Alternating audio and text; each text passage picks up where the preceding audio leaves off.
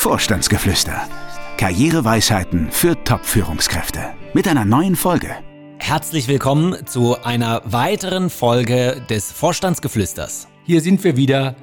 Schön, dass Sie auch wieder mit dabei sind. In der Tat. Und ähm, heute geht es ja um ein Thema, das vielen den Schweiß auf die Stirn treibt. Ja, es geht ums Vorstellungsgespräch. Ja, völlig richtig. Das ist eine Situation, die sich die meisten am liebsten ja ersparen würden. Im letzten Jahr hatten wir ja auch schon mal hier an dieser Stelle dem Thema Vorstellungsgespräch eine Podcast-Folge gewidmet.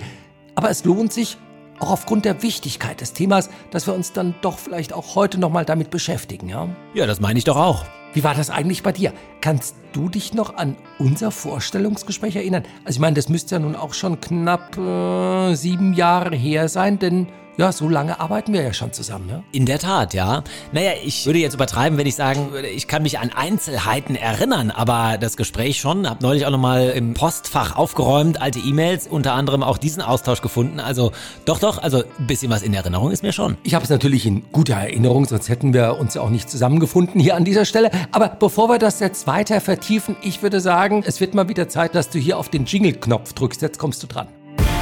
Er ist Coach, erfolgreicher Autor und seit mehr als 20 Jahren berät er Topmanager. Jetzt gibt Dr. Daniel Detambell im Gespräch mit Fabian Hannen Einblick in Themen und Trends auf Führungsebene. Sie hören Vorstandsgeflüster. Karriereweisheiten für Top-Führungskräfte.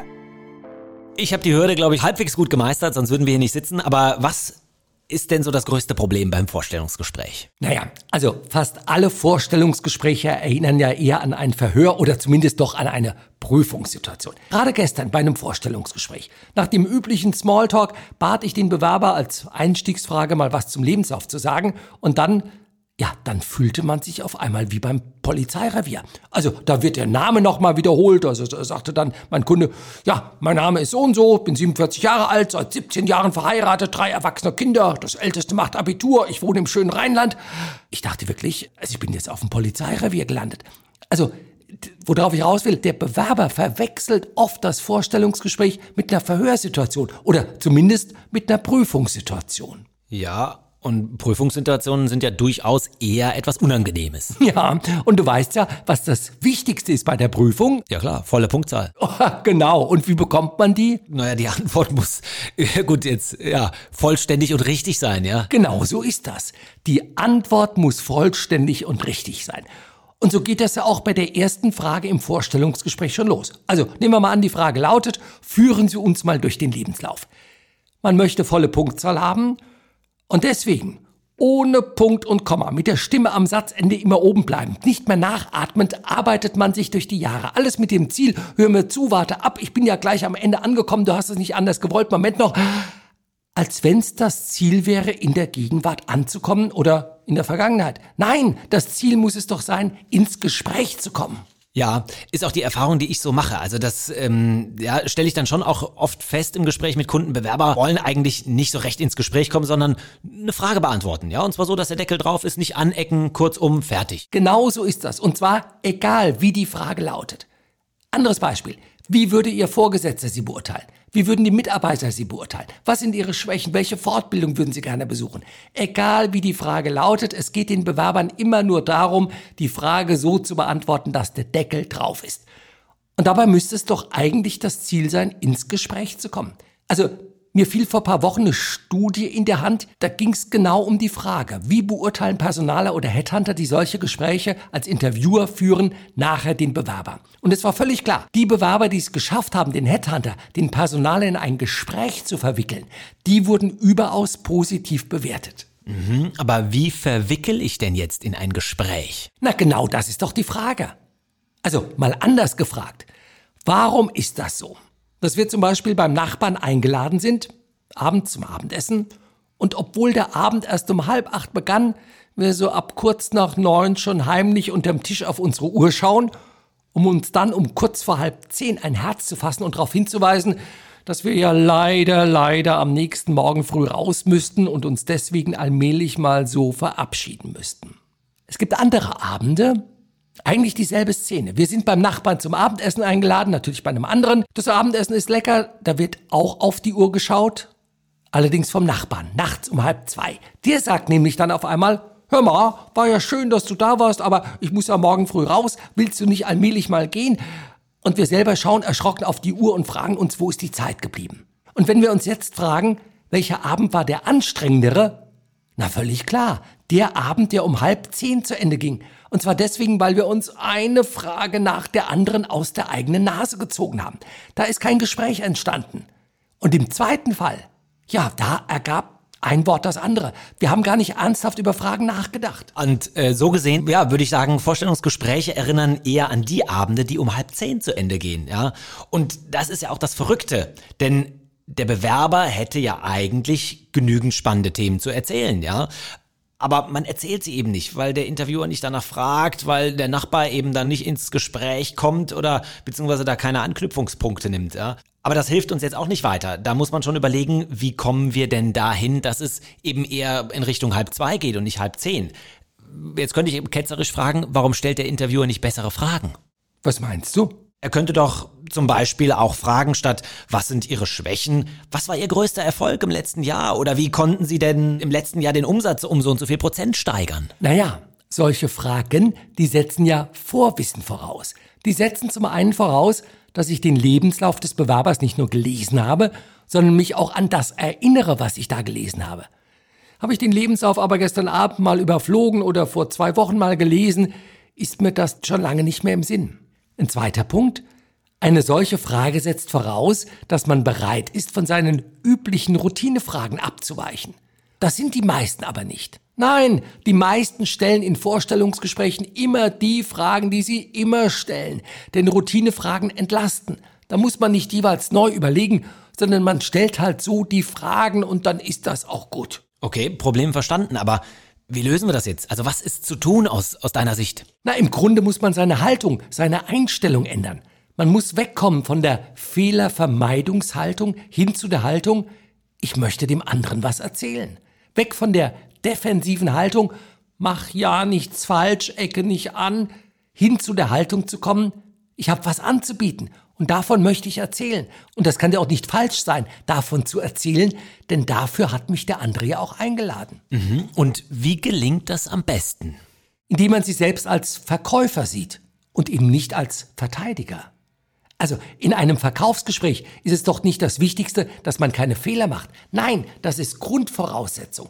Das Wichtigste ist, dass der andere nachher weiß, wofür man sein Geld wert ist.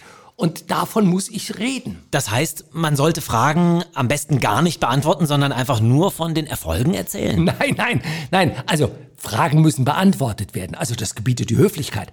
Aber in den Antworten muss trotzdem deutlich werden, wofür man sein Geld wert ist. Man muss die Frage eher als Aufforderung verstehen, ins Gespräch zu kommen. Gut. Ein großes Problem, was ich da ja auch sehe, wenn man nach einem Gespräch eine Absage bekommt. Lohnt es sich nachzufassen, warum bzw. woran es gelegen hat? Eigentlich nicht. Also ich weiß zwar, in den Bewerbungsbüchern und so weiter liest man heute das Gegenteil. Da steht dann drin, fragen Sie nach, rufen Sie an, machen Sie dieses oder jenes.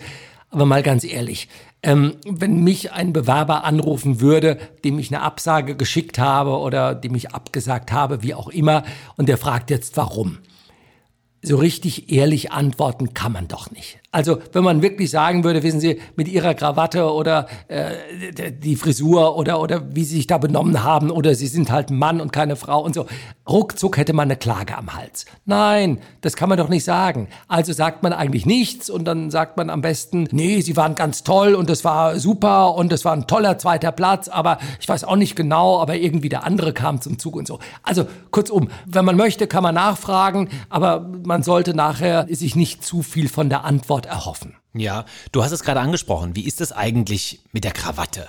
Ja, trägt man es heute noch oder lässt man es bleiben? Das ist ja auch so ein Thema, das wir hier immer mal wieder diskutiert haben. Also ich weiß schon, seitdem Dieter Zetsche mit roten Turnschuhen und ohne Krawatte bei Daimler rumlief, dachte die ganze Welt, jetzt ist die Krawatte passé und man trägt nur noch ein offenes Hemd und rennt da so durch die Gegend. Wie das aussieht, wenn man so mit offenem Hemd, das sieht man oft abends in der Tagesschau oder im Heute-Journal. Ich weiß nicht, ob die Politiker wirklich gut aussehen, ob denen jemand mal gezeigt hat, wie sie aussehen. Das Hemd ist zu eng, spannend, Schweißflecken zum Teil und dann auch bisschen farblos, weil weißes Hemd und graue Haare oder gar keine Haare mehr. Das sieht einfach nicht gut aus.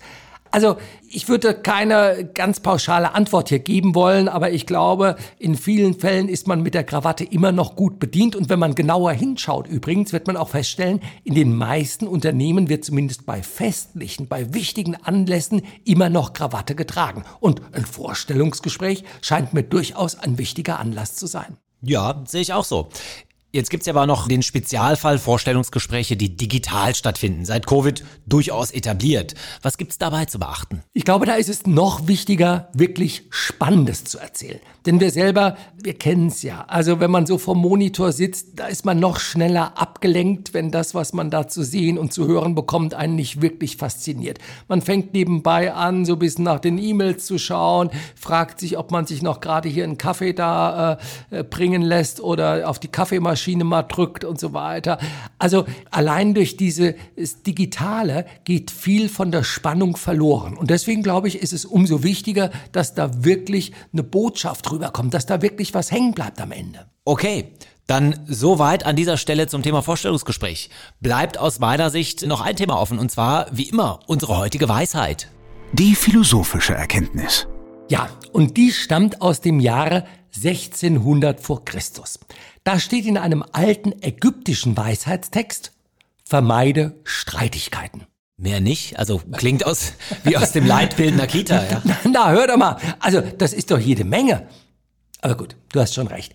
Also das ist eigentlich eine Binsenweisheit. Oder wie du sagst, ja, es klingt so ein bisschen wie aus einem Leitfaden von der Kita. Ja, ja, stimmt schon, ja. Auf der anderen Seite, damit es gar nicht zu Streitigkeiten kommt, müsste man ja Auseinandersetzungen aus dem Wege gehen oder für seine Überzeugungen möglicherweise auch nicht einstehen, ja? So ist es. Und da siehst du, es klingt zwar einfach, vermeide Streitigkeiten, aber es ist gar nicht mal so einfach. Denn genau diese Frage stellt sich ja. Sollte man alles akzeptieren, sollte man nichts diskutieren, sollte man alles nur so hinnehmen. Aber genauso eben ist es nicht gemeint. Nein, es geht eher darum, jede Eskalation ins Aggressive, also bei der sich die Diskussion dann auf einmal nur noch gegen die Person richtet und eben nicht mehr auf Sachebene verläuft, eine solche Diskussion, ein solches Verhalten, das sollte man vermeiden. Ja, da hast du wohl recht. Sachliche Diskussionen sind vermutlich ohnehin zielführender, ja.